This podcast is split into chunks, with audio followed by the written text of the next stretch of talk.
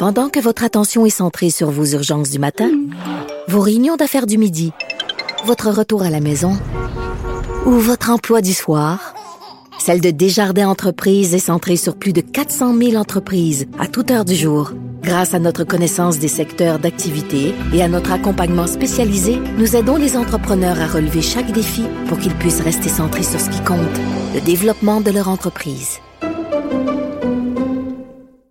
Elle est là, Madeleine Pilote, côté chroniqueuse au Journal de Montréal. Et là, évidemment, on se parle euh, ben, de la Catalogne, parce qu'on peut pas ne pas en parler. Le torchon brûle sans faire de mauvais jeu de mots. Et on se demande, est-ce que euh, les Québécois et les Catalans, c'est le même combat? Eh bien, en fait, c'est une très bonne question. On va s'y intéresser euh, aujourd'hui parce que vous avez sûrement vu là, dans l'actualité, hein, c'est dans les journaux, partout sur Internet aussi, ce qui se passe en Catalogne présentement, en Espagne. En fait, ce qui s'est passé, c'est que lundi, là, il y a eu une condamnation euh, de la Cour suprême sur les neuf dirigeants indépendantistes pour leur implication dans le référendum de 2017. Et donc, on a des peines, euh, donc le verdict est tombé, il y a des peines entre 9 et 13 ans. Puis en tout, là, avec ces neuf indépendantistes-là, ben, ça fait comme une peine de 100 ans si on accumule les peines. Et donc, euh, ça a vraiment... Euh, euh, ça a mis le feu aux poudres. Ça a mis le feu aux poudres, allumé la rage de ces indépendantistes-là. On se rappelle aussi que le mouvement d'indépendance catalan est, est vraiment un mouvement non violent. Mais là, cette semaine, on voit que... La, ils ont non, mais il y a quand même de la tension tout le temps. Il y a de la tension, mais cette semaine, ils ont vraiment eu recours à de la violence là, pour faire valoir oui, Des émeutes, là. Oui, depuis cinq jours, c'est des émeutes. D'ailleurs, aujourd'hui, là, il y a une grosse, grosse manifestation euh, à Barcelone. J'imagine qu'on va avoir des nouvelles de ça un peu plus tard. Et donc, euh, c'est lundi que ça s'est passé, que ça a mis le feu aux poudres. Et même lundi, après l'annonce du verdict, il y a des militants qui ont tenté de bloquer euh, un aéroport, mais la brigade anti-émeute était déjà là. Ils leur ont lancé des balles en mousse et en caoutchouc, et donc ils n'ont pas pu bloquer l'aéroport. Et même mercredi, une centaine de manifestants avec des casques de moto, donc avec le visage caché, l'ont fait des, des, des, ont pris des mesures un peu plus extrêmes. Par ils ont mis, euh, ils ont monté des barricades, ils ont mis le feu à ces barricades-là. Il y a, aussi plusieurs des, incendies. Des voitures incendiées, des pierres lancées, bouteilles d'eau euh, sur la police anti-émeute. Ils ont même tenté de lancer un feu d'artifice sur un hélicoptère. Et donc, euh, donc c'est quand même des, des, grandes mesures qui sont prises. Qui non, ce sont des gestes violents. Ce sont des gestes violents, on peut le dire. Donc, l'esprit non violent là, qui, qui berçait un peu là, ce mouvement indépendantiste-là est, est un peu faussé désormais là, suite à ces actions-là. Et donc, euh, la réponse de la police, c'est sûr qu'il y a eu des, jets de cocktails Molotov, il y a aussi eu des, jets d'acide. Et donc, c'est très intense. Je voyais des images là, juste avant de venir en onde ici. On voit euh, un, jeune Catalan qui se fait euh, mettre à terre alors qu'il était très pacifique, se fait arracher son drapeau, il se fait barouetter tout bord, tout côté, se fait prendre par le collet. Et tout ça a été filmé. Donc, je vous invite à aller regarder ce, genre de vidéo-là. C'est, assez choquant. Et donc, il y a eu 125 blessés cette semaine par rapport à ça. Le but de toutes ces manifestations-là, c'était de se retrouver aujourd'hui, vendredi, à Barcelone pour mettre la pression sur le gouvernement. Et où on peut faire un lien entre le Québec et, euh, et euh, la Catalogne, c'est au niveau de l'indépendance, bien sûr. On le sait qu'on a un passé euh, avec un vouloir indépendantiste ici au Québec. Et leur histoire, eux, remonte à un peu plus longtemps. Là, ça fait 100 ans vraiment qu'ils sont dans ces, dans ces pourparlers-là. Hein. Il y a eu trois fois en 100 ans des déclarations d'indépendance de la part de la Catalogne qui ont jamais été euh, réellement reconnues là, par le gouvernement euh, d'Espagne. Et euh, donc, il y en a eu plusieurs. La première remonte au 14 avril 1931, où la Catalogne s'est déclarée république et qui n'a jamais été reconnue par le gouvernement. Mais c'est vraiment à partir de 2006 que le feu aux poudres, que la, la, fibre indépendantiste, ça s'est vraiment réveillé en Catalogne. J'ai pas l'impression que c'est la même chose qu'ici. Évidemment, oui, on partage un certain désir d'indépendance, tout comme en Catalogne, mais j'ai l'impression qu'on est collectivement, en tout cas pas au même endroit. Je pense qu'on en est un peu revenu là. Par ailleurs, chez les jeunes, euh, euh, la séparation du Québec, c'est pas tellement un enjeu important. Là. Non, exactement. C'est plus, euh, c'est plus à l'avant-plan comme ce l'est par exemple en Espagne.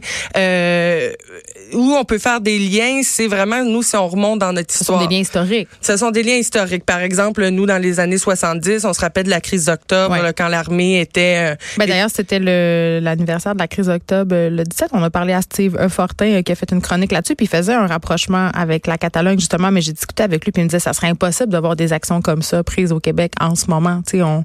Non, c'est ça. Ben, il n'y a, pas de, de mesures à prendre parce qu'effectivement, le, le mouvement indépendantiste est un peu malheureusement éteint. Euh, les jeunes. Tu dis malheureusement? Ben en fait moi je je, suis une... moi je suis une fière indépendantiste, je l'avoue. Mais euh, mais c'est ça. Chroniqueuse d'opinion. Chroniqueuse d'opinion. Je peux donner mon opinion. Je suis indépendantiste. Puis je constate aussi avec mes amis quand j'en parle dans ma tranche d'âge, j'ai 23 ans, euh, que ce, ce n'est plus un sentiment euh, qui, qui, qui est ravivé euh, par par des sentiments d'indépendance. Et donc c'est vraiment c'est ça en, en, Espagne, en Catalogne, c'est vraiment en 2006 suite à des droits qui ont été enlevés. Donc, en fait, la Catalogne avait été euh, euh, reconnue comme un, un, un État, là, une république, et donc euh, il avait donné des le gouvernement espagnol avait donné des droits à la Catalogne quant au à l'économie, au pouvoir judiciaire et, tout ça. Et en 2006, ils ont enlevé ces droits-là, la plupart des droits qu'ils leur avaient accordés. Donc ça, ça a vraiment mis le feu aux poudres. Et il y a eu un référendum symbolique en 2014 et 80% des Catalans disent oui. Et on connaît le fameux référendum qu'il y a eu en 2017. Oui, ici, euh, c'était presque la parité. Oui. Au Québec. C'est ça. Mais c'était euh, en 2017, euh, c'était c'était tout un référendum qu'il y a eu en Catalogne et même la police empêchait les, les gens d'aller voter. Il y a eu il y a eu plusieurs arrestations à ce niveau-là et donc c'est un oui à 90% le 1er octobre 2017 pour l'indépendance de la Catalogne, mais ça a été jamais reconnu là même si 2,26 millions de personnes ont voté. Et donc, depuis plusieurs arrestations, un climat très difficile en Espagne depuis deux ans, surtout en Catalogne, et euh, l'autonomie de la Catalogne est suspendue. Ils ont enlevé ça. Et euh, où on peut faire encore un lien avec le Québec, c'est que la Catalogne a fait appel au, au, Québec pour euh, avoir de l'appui. Ils ont d'ailleurs écrit une lettre euh, adressée à Québec solidaire euh, dans laquelle ils demandent effectivement à ce que le gouvernement québécois prenne position puis les aide dans, dans ces enjeux-là d'indépendance. Et donc, Manon Massé a répondu que emprisonner des élus parce qu'ils ont exercé leur devoir démocratique, ça n'a pas de bon sens. Donc, on va voir comment ça va s'aligner à ce niveau-là. On se parle, euh, tu es allé faire une expérience assez particulière. Madeleine, tu es allé faire de l'impro en prison rapidement. Euh, on se parle de ça? Oui, mardi soir, euh, je suis allée en prison. J'ai eu la chance, par le biais d'une amie avec qui j'ai déjà fait de l'improvisation, d'aller dans en milieu carcéral de femmes pour faire un match d'improvisation d'une heure. Et j'étais un peu stressée à l'idée d'aller là-bas. Moi, je suis jamais entrée dans une prison. C'était dans un centre à Laval. Je peux pas nommer le nom encore. J'ai pas eu les autorisations. Ça s'en vient bientôt. donc, à voir. Et donc, c'était euh, ce qui m'a étonné euh, le plus, c'est de, de, constater que les femmes étaient habillées avec leurs vêtements. Euh, c'était des femmes colorées, des, des femmes qui avaient envie de rire aussi. Et j'ai goût de vous parler de de l'importance du rire en prison. C'est vraiment ce que j'ai euh, j'ai constaté. Des fois, on le sait qu'il y a des euh, spectacles d'humour, euh, que, que d'autres activités qui leur sont offertes, mais un spectacle d'impro, ça les a vraiment fait rire. Et euh, je considère que le but est atteint là, parce que les responsables nous ont dit à la fin du match que, que, les détenus allaient se coucher avec le sourire fendu jusqu'aux oreilles ce soir. Et c'est vraiment la seule victoire qu'on voulait remporter là-bas. On a même fait participer les femmes qui étaient très drôles et ça a vraiment des effets comme évacuer le stress, augmenter la confiance en soi, la positivité, aussi créer des insights, des blagues récurrentes qui vont pouvoir sortir entre les détenus aussi, donc euh, développer des relations. Et ce que j'ai remarqué, c'est que ça abat vraiment les, euh, les, les, les, barrières entre les individus. Euh, moi, je me considérais comme ces femmes-là.